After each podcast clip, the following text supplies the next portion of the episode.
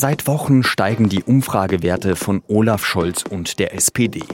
Die Sozialdemokratie ist jetzt auch bei mehreren Instituten stärkste Kraft und kann sich berechtigte Chancen auf das Kanzleramt ausrechnen. Wie kommt dieser Lauf zustande? Darüber habe ich mit der stellvertretenden Leiterin unserer Politikredaktion Katharina Riel gesprochen. Sie hören den SZ Nachrichten Podcast auf den Punkt mit Jean-Marie Magro. Herzlich willkommen.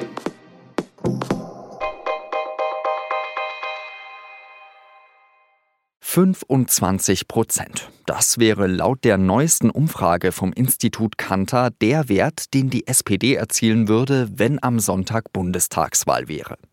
Bei früheren SPD-Kanzlern wie Brandt, Schmidt und Schröder hätten solche Werte ein Desaster bedeutet. Aber bei dieser Wahl könnten 25 Prozent wirklich reichen, den Kanzler zu stellen. Und das ist ja das große Ziel von Olaf Scholz. Ich will dringend äh, in das Kanzleramt und zwar als Kanzler. Vor einigen Wochen ist Scholz dafür noch belächelt worden. Die SPD war wie einbetoniert bei 15 bis 16 Prozent. Jetzt aber ist sie laut mehreren Umfrageinstituten stärkste Kraft. Und auch wir bei der Süddeutschen Zeitung führen ja mehrere Institute zusammen und errechnen daraus einen Durchschnittswert. Und da liegt die SPD auch vorne. Sogar die Kanzlerin sieht anscheinend in Scholz eine Gefahr für den Wahlsieg ihrer Union und kritisiert ihren Vizekanzler. Bisher hatte sich Angela Merkel ja fast vollständig aus dem Wahlkampf rausgehalten. An diesem Dienstag sagt sie, mit mir als Bundeskanzlerin würde es nie eine Koalition geben, in der die Linke beteiligt ist. Und ähm, ob äh, dies ähm, von Olaf Scholz so geteilt wird oder nicht, das bleibt offen und in dem Zusammenhang ist es einfach so, dass da ein gewaltiger Unterschied für die Zukunft Deutschlands zwischen mir und ihm besteht. Und Scholz? Den lässt das offenbar kalt. Als er auf Merkels Äußerung angesprochen wird, gibt er eine sehr merkelhafte Antwort. Ich arbeite sehr gerne und sehr gut mit der Kanzlerin zusammen, seit vielen Jahren schon. Ich glaube, dass wir gerade jetzt in dieser schwierigen Zeit viele Dinge gemeinsam für die Zukunft bewegen müssen und das werden wir auch weiterhin tun. Wie kommen diese Umfragewerte zustande? Darüber habe ich mit Katharina Riel gesprochen. Sie ist die stellvertretende Leiterin der SZ Politikredaktion. Katharina, wenn du dir die Umfragen der letzten Wochen anschaust, Scholz hat einen ganz schönen Lauf. Wie erklärst du dir das? Naja, ich glaube, man kann den Lauf von Olaf Scholz nicht ganz ohne den Nichtlauf von Armin Laschet erklären. Armin Laschet ist seit äh, mehreren Wochen wahnsinnig in der Bredouille, weil ihm einfach vieles nicht gelungen ist. Wir erinnern uns an sein Lachen äh, während der Flutkatastrophe und an ähm, ja, mehrere unglückliche Fotos, die auch in dieser Zeit entstanden sind.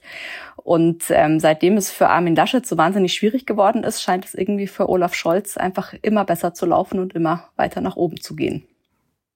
Umfragen haben ja auch häufig so einen selbstverstärkenden Effekt, habe ich so den Eindruck. Deckt sich das mit deinen Recherchen? Ja, tatsächlich habe ich mich damit jetzt die letzten Tage viel beschäftigt, weil mich das auch interessiert hat. Man hat ja wirklich den Eindruck, dass es fast wie bei einem exponentiellen Wachstum gerade ist. Also mit jeder Umfrage, die kommt und die Olaf Scholz weiter oben sieht, kommt danach noch eine Umfrage, die ihn noch weiter oben sieht.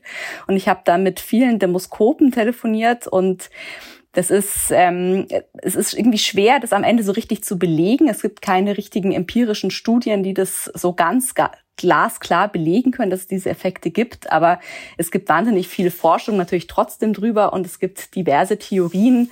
Und die Theorie, dass es einen gewissen Mitläufereffekt gibt, die ist nicht ganz unplausibel und daran glauben auch durchaus viele Politikwissenschaftler. Dass es halt einfach so ist, dass viele Wähler dann am Ende doch gerne da dabei sein möchten, wo gewonnen wird und dass die einfach dann doch lieber auf den möglichen Gewinner setzen und davon profitiert Scholz natürlich gerade. Da hatte ich irgendwie auch so den Eindruck, dass sich das äh, deckt mit äh, meinen Beobachtungen in Anführungsstrichen des TV-Triels, wo ich Scholz jetzt ja im ersten Moment nicht unbedingt als Sieger gesehen habe, ähm, zwar souverän, aber nicht der Sieger und dann wurde aber dann trotzdem später von Forsa gefragt und äh, er war dann doch der eindeutige Gewinner. Ja, das war ein ganz interessanter Abend. Das ging mir auch so. Und es war ja auch interessant. Es gab ja danach noch bei RTL auch eine Expertenrunde, in der sich ja auch, äh, bevor dann diese Umfrage kam, alle sehr einig waren, dass es eigentlich keinen richtigen Gewinner gab und keiner da irgendwie auf Scholz gesetzt hätte. Und dann kam trotzdem diese Forsa-Umfrage.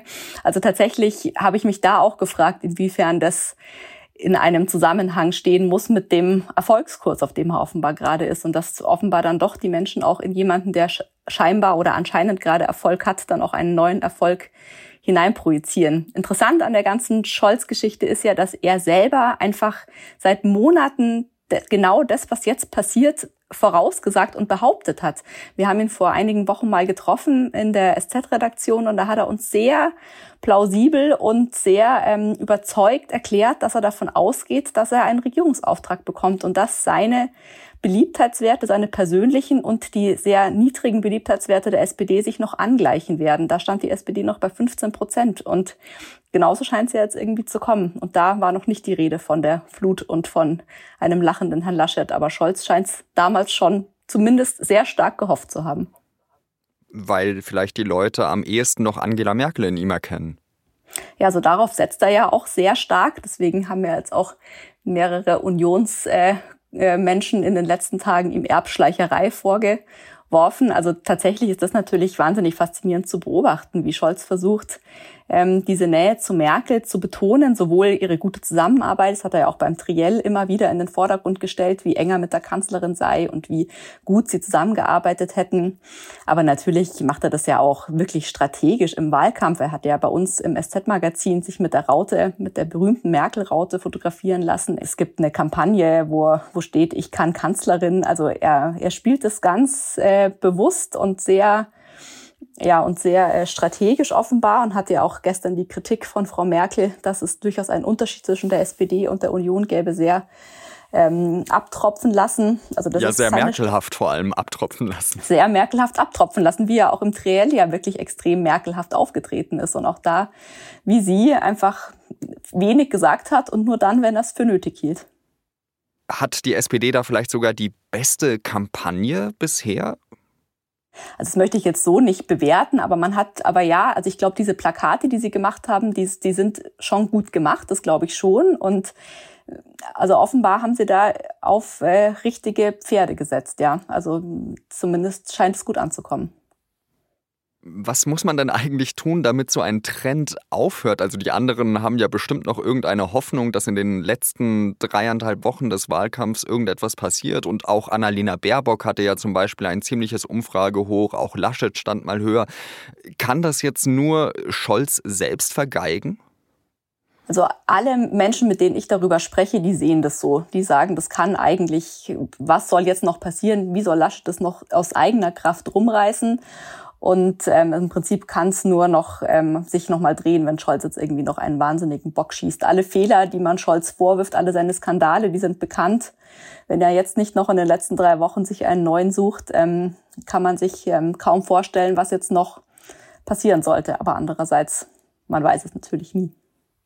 Ich bedanke mich ganz herzlich dafür, dass du dir die Zeit genommen hast und dann wünsche ich dir noch einen schönen Tag. Vielen Dank ebenso. In der Folge von gestern haben wir ja schon darüber gesprochen, wie man sich gut über die Bundestagswahl und die Parteiprogramme informieren kann. Passend dazu hat die Bundeszentrale für politische Bildung jetzt den sogenannten Wahlomat freigeschaltet. Wählerinnen und Wähler können damit online oder in einer App herausfinden, welche Partei ihrer eigenen politischen Position am nächsten ist. Dazu gibt das Programm 38 Aussagen vor, denen Benutzer zustimmen oder die sie ablehnen können. Der Wahlomat vergleicht die Angaben mit denen der Parteien und rechnet aus, wie stark man mit welchen Parteien übereinstimmt. Die Caritas und die Arbeiterwohlfahrt kritisieren, dass der Wahlomat nicht barrierefrei sei, weil es kein Angebot in leichter Sprache gibt. Im Streit zwischen der deutschen Lokführergewerkschaft GDL und der Deutschen Bahn zeichnet sich keine Einigung ab. Seit Donnerstagnacht befinden sich die Mitglieder der GDL in ihrer dritten Streikwelle. Diese soll fünf Tage lang dauern. Krasse Verspätungen und Zugausfälle sind die Folge.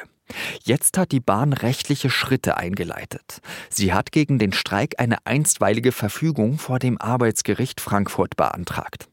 Das neueste Angebot der Bahn hat GDL-Chef Klaus Weselski zurückgewiesen und als vergiftet bezeichnet. Die Bahn wolle die Eisenbahner spalten und die GDL schwächen, so Weselski im Deutschlandfunk.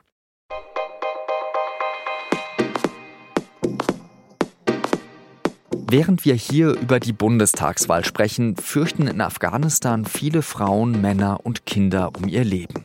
Wie die Taliban-Führung dort vorgeht, wer die wichtigsten Köpfe sind und welche Rolle westliche Banken spielen könnten, darüber schreiben meine Kolleginnen und Kollegen im Thema des Tages in der SZ am Freitag. Das war auf den Punkt. Redaktionsschluss war 16 Uhr. Danke Ihnen wie immer fürs Zuhören und bis zum nächsten Mal. Salut.